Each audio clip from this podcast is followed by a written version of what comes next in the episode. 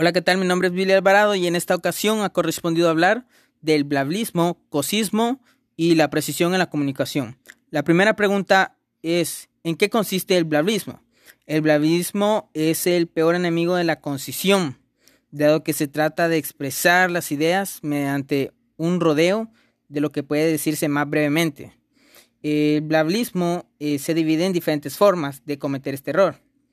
Eh, por ejemplo, por redondeos, por rodeos, perdón, innecesarios, por exceso de formulismo, por uso de redundancias, entre otras.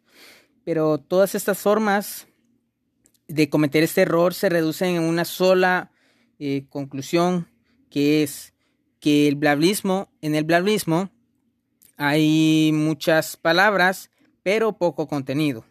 La siguiente pregunta es, ¿por qué utilizamos el cosismo como comodín. El cosismo es el uso coloquial de la palabra cosa y considero que su uso se debe a la falta de preocupación por la buena eh, comunicación. En pocas palabras, utilizamos el cosismo para abreviar la comunicación y el cosismo siempre necesita del apoyo de información extra con los gestos corporales, ya que es una palabra que carece de significado propio. La siguiente pregunta es, ¿en qué consiste la precisión en la comunicación? Consiste en la exactitud rigurosa del buen uso de las palabras. Cada acción tiene su propio verbo, cada objeto su sustantivo. A la hora de redactar es necesario hacer un uso correcto de la gramática para evitar confusiones.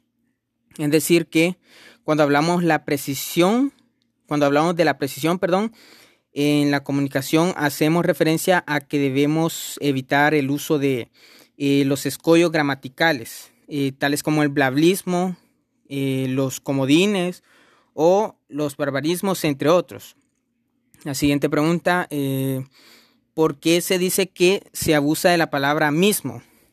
Al comunicarnos, primeramente debemos saber que la palabra mismo es un pronombre demostrativo y su uso adecuado está en expresiones de identidad, en expresiones de intensidad y expresiones de semejanza o repetición. Y el abuso de esta palabra se debe porque muchos desconocemos la forma correcta en la que se utiliza. A esto sumarle eh, que se ha vuelto tan cotidiano y tan normal cometer estos errores que parece sorprendente saber que existe una manera correcta de utilizarlo. Bueno, hasta aquí este, este audio. Gracias por su atención prestada. Y con eso concluimos. Espero que les haya gustado.